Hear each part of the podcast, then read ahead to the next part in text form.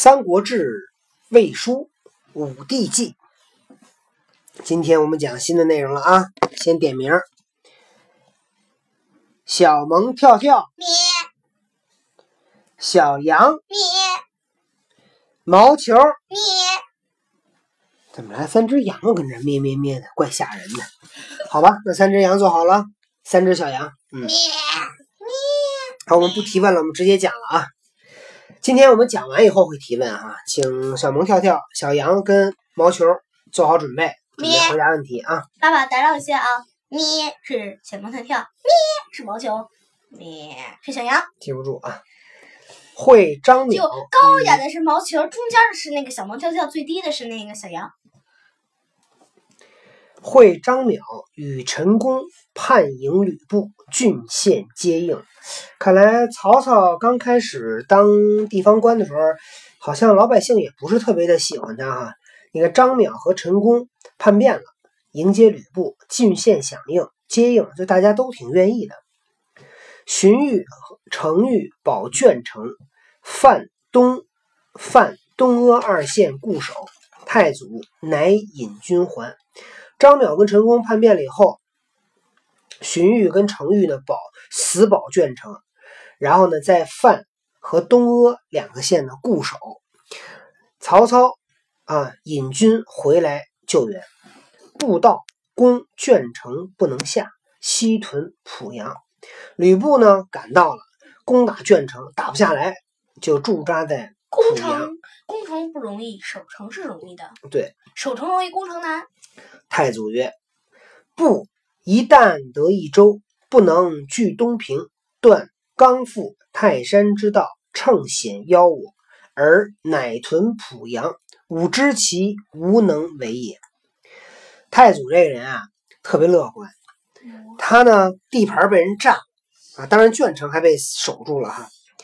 然后太祖呢是这么评价吕布的：说吕布这人一旦就一天哈，一天就得到了一个州，但是他不能够占据东平，断掉刚复泰山的道路，然后呢依靠险要来打击我，反而驻扎在濮阳。我知道这人啊没什么本事，就是太祖这个人呢眼睛很厉害，他就能够分析出来谁厉害谁不厉害。遂进军攻之，然后呢带领军队去攻打吕布。不出兵战，先以其犯青州兵，青州兵奔，太祖阵乱，持突火出，坠马烧左手掌。司马娄毅扶太祖上马，遂引去。太祖去进攻吕布啊、因为吕布占了他地儿。吕布呢出兵跟太祖打，吕布这个人呢有勇而无谋，对吧？你跟他打，跟他面对面的磕，那你还真打不过他。但你要跟他比计谋，吕布就不行了。所以曹操呢就跟吕布打，那么吕布这挺高兴，好啊，跟我打正合适，带着军队就出来了，先拿骑兵去攻打青州兵，青州兵呢被冲散了，太祖这阵呢就乱了，乱了以后呢，太祖呢就突围，结果。这会儿呢，着起营营盘里着起了火。太祖呢，在突围的过程中从马上掉下来了，把左手呢都给烧了。他的司马叫娄毅扶太祖上马，遂引去，把太祖扶上马，太祖呢才得以逃脱。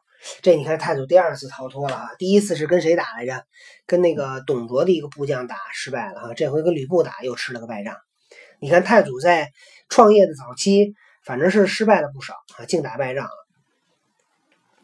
那太祖这段故事里边啊，有一个另外一本书叫《元伪献帝春秋曰》，说太祖为濮阳，濮阳大姓田氏为反贤反奸，太祖得入城，烧其东门，事无反意，即战军败，不其得。太祖而不知事，不计得太祖而不知事。问曰：“曹操何在？”太祖曰：“乘黄马走者是也。”不不计，乃是太祖而追黄马者。门火尤盛，太祖突火而出。哦，这故事这么讲的。你看这个注解，这个注解写的就比原原著里边要稍微详细一点。注解是这么说的：这仗怎么打的呢？说太祖把濮阳围起来，濮阳里边呢有一个地主，一大姓姓田，他呢决定呢做内应。然后呢，太祖呢因为有田氏的帮忙，就进了城了，把东门呢就给烧了。结果跟吕布遭遇战，被吕布打败了。吕布呢骑着马，都把太祖给抓着了，你知道吗？然后吕布，你知道怎么着吗？吕布不认识那个太祖，因为那会儿吧，也没有电视，也没有互联网，也没有手机，也没微信，所以他不认识。他抓着曹操问：“曹操在哪？”曹操多贼呀！曹操说：“哎，那个骑黄马走那就是曹操。”吕布一看说：“好行，一把给曹操扔了，然后就追那骑黄马的。结果太祖就跑了。明明你说吕布要是知道，上网查一下，那不曹操就被他抓住了。那哪怕哪次冲浪跟他冲一次，不都知道了吗？跟曹操冲浪一次，这就是第一次太祖跟吕布打啊，吕那个太祖吃亏了。第二次啊，秋九月。太祖还卷城，不到城市，为其县人李进所破，东屯山阳。到九月，太祖回到了卷城，吕布呢，到了济济阴郡城市县，结果呢，被这个县里边的有一个人叫李进，被李进给打败了。你说这个东汉末年啊，这能人辈出。居然这个一点名气没有的一个人叫李进啊，他是也是一个东汉东汉的一个末年的一个英雄吧，一个人物。结果吕李靖把吕布都给打败了。你说李李进也挺厉害。三典韦，四关五马，六张飞，七皇八下，九江北。哎，爸爸，我有个问题。嗯。那个七皇八下的下是夏侯惇还是夏侯渊？夏侯惇。哦。然后吕布被李靖打败以后。就向东啊，驻扎在山阳。于是少使人说太祖欲联合。太祖新师兖州，军食尽，将许之。程昱指太祖，太祖从之。冬十月，太祖至东阿。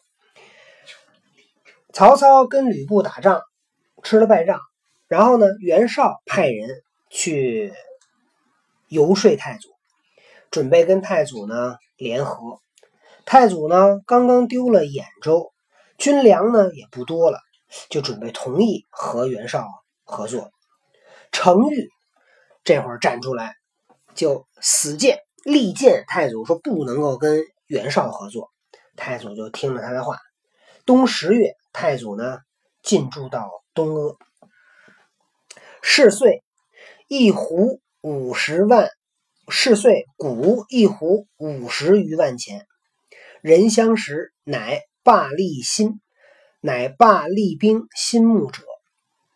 陶谦死，刘备代之。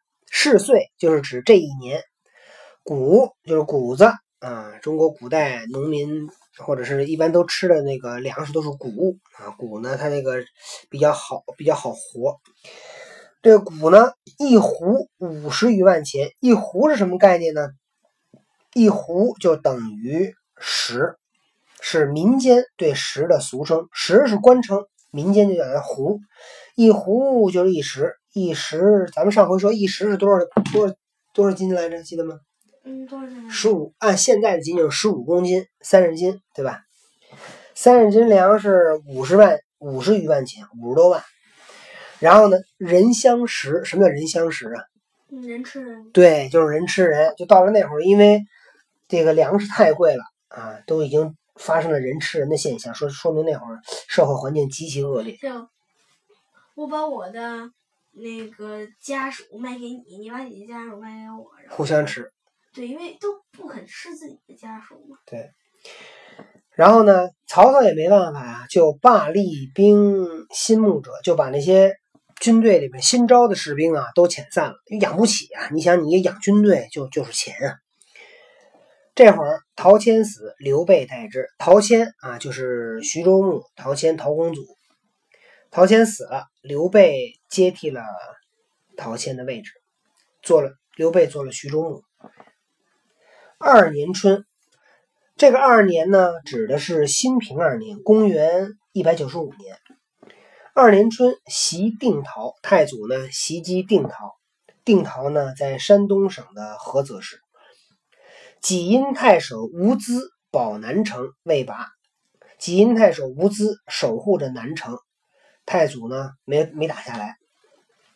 会吕布至，又击破之。结果这会儿吕布来了，曹操又把吕布打败了。哎，这吕布是够够笨的，反正是跟碰上曹操就倒霉了，最后也死在曹操手底下了。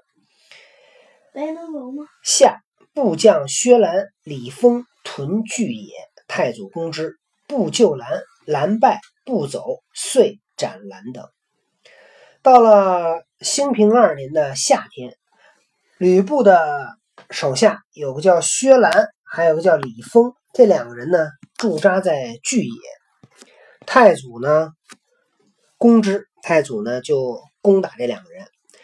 吕布呢出兵去救薛兰，薛兰吃了败仗，吕布呢一看救不了了，也就回去了。然后。太祖把薛兰呢就给杀了。不复从东民与陈宫将万余人来战，时太祖兵少，设伏，纵骑兵击，大破之。哎，这故事终于到这儿了啊！这故事很有意思啊。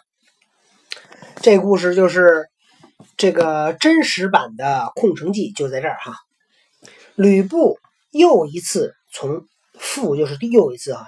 从东民县和陈宫带着一万人啊，将万人来战，来跟那个曹操打仗。时太祖兵少，太祖的军队呢比较少，他就设伏，设下埋伏，出骑兵大破吕布。这一段呢就是《空城计》。这魏书呢有这么一段记载，是这么说的：说于是兵。皆出取麦，再者不能千人，屯营不顾。太祖乃令妇人守陂，息兵拒之。太祖的军队啊，都出去收粮食去了，留在这个，留在这个叫这个地儿，这个地儿的人呢，不高不到一千人。吕布带了一万人来，对吧？这个曹操人太少，这怎么办？这打不过呀。太祖呢，就命令。城里边这些妇女啊，然后穿上那个士兵衣服，站在那城墙上啊，假装是那个守城的。屯溪有大堤，其南树木幽深。你等会儿，爸爸。嗯。这一招我记得戚继光那个年代的时候，他夫人也用过。是吗？哎，对，是城里一就守新河城，城里一个人也没有，然后组织了一个女人团，所有人都穿着衣服，然后成天到晚在那喊喊喊，嗯，直到把救援人喊过来。对，然后把胡州人给喊过来了。对，然后呢，这个屯的西边呢有一个大堤，大堤就是什么拦水用的一个大坝。然后呢，在这个大堤的南面，树木幽深，就好多树林子啊，很深。不已有福，乃向魏曰：“曹操多绝，误入福中，引军屯南十余里。”吕布到了城下，一看城上站了好多士兵，不敢进去。再往西边一看，这大堤后边这树林子密密，这个密密麻麻的，这里边会不会藏着人呢？吕布就担心有埋伏，就说说曹操这个人啊，诡计多端啊，多绝绝诈啊，他就是这个鬼主意多。说咱们可别中了他的埋伏，带着军队就往南撤退，撤了有十余里。明日复来，第二天又来了。这回太祖引兵低里，出半兵堤外。太祖这回他的军队也回来了，果然他在堤里边埋藏了有埋伏，然后呢，出了一半人在堤外向吕布挑战，布亦进，乃令轻兵挑战，计合伏兵，乃系乘堤，步骑并进，大破之，获其鼓车，追至齐营而还。然后曹操派出军队呢挑战吕布，吕布呢上当，跟曹操就打起来了。打起来以后，这会儿在大堤后面藏着的军队就冲出来，把吕布的军队就给冲散了。吕布就被打败了。这个曹操追，一直追到了吕布的营盘，又打败了吕布。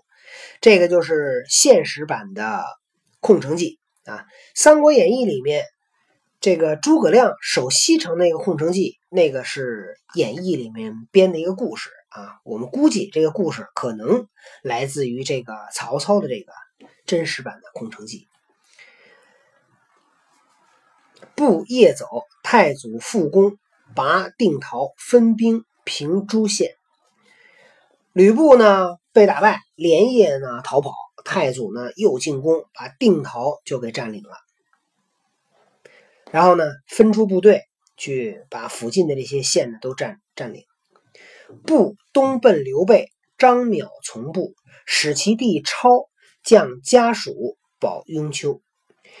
吕布向东逃跑，去投靠刘备。张邈跟着吕布跑了，让他的弟弟带着家里面人啊保护雍丘。秋八月，为雍丘。冬十月，天子拜太祖兖州牧。到了兴平的兴平二年的秋天八月份，太祖呢把雍丘又给围了。到冬天十月份，太祖呢正式。天子正式拜太祖为兖州牧。当时他已经挟天子以令诸侯了。当时还没有。其实我也挺羡慕曹操能挟天子以令诸侯。嗯。十二月，雍丘溃，超自杀。到十二月份，雍丘呢守不住了，张邈的弟弟张超自杀，以邈三族。太祖呢就把张邈的三族都给灭了。邈亦袁术请救，为其妻所杀。兖州平，遂东略陈地。张邈到袁术的地方去，请袁术出兵帮忙。亦就是到的意思。那么张邈到了袁术的地盘，被袁术的手下呢给杀了。于是兖州这下呢算彻底的平定了。然后曹操呢继续向东啊去。征伐。是岁，长安乱，天子东迁，败于曹阳。渡河，幸安邑。那么这一年，长安呢大乱，天子呢东迁。东迁的意思呢，就去洛阳了。败于曹阳，在曹阳这儿又又碰又又被人给那个揍了一顿。渡河幸安邑，他渡过了河，到达了安邑。幸就是皇帝去什么地方就叫幸啊，临幸。建安元年春正月，太祖军临武平，袁术所至丞相袁嗣降。到了建安元年，兴平就总共就四年，结束了以后呢，又换了一个年号叫建安。建安元年。是公元一百九十六年春天呢正月，太祖的军队到达了武平，袁术在武平设置了一个像，叫袁嗣，投降了。那么接下来就该这个太祖要接天子了哈，要奉天子与命诸侯啊，以命不臣，所以这就是。太祖一个在他的事业上将达到一个高峰。那么今天的故事呢，讲到这儿。在讲之前，我们要问一问小萌跳跳：今天的故事你都听到什么了？小萌跳跳，小萌跳跳，完了，小萌跳跳睡着了。明天咱们不能讲这么多了，讲一半吧，讲多了他就睡着了啊。那么今天呢就讲到这儿，明天我们提问。如果他知道咱们讲的是什么，咱们明天呢就接着讲；如果他不知道，以后咱们讲的故事时间可就要短一点喽。同学们再见。